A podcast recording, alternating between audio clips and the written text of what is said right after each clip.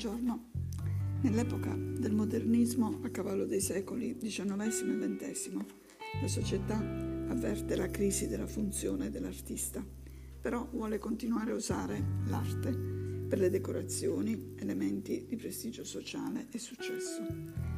Fra gli artisti modernisti, certamente Gustav Klimt è uno dei più quotati e si esprime nella sua particolare formula decorativa, ricca di implicazioni simboliste, ma anche di estremo verismo, come ad esempio nell'opera Le tre età della vita, che eh, misura 1,80 m per 1,80 m e si trova a Roma, nella Galleria Nazionale di Arte Moderna.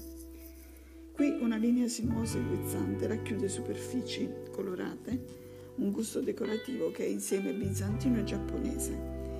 E lui è interessato a capire eh, la vita in ogni suo aspetto, studiare l'evoluzione delle forme dalla freschezza dell'infanzia all'accartocciarsi delle pieghe delle rughe in vecchiaia.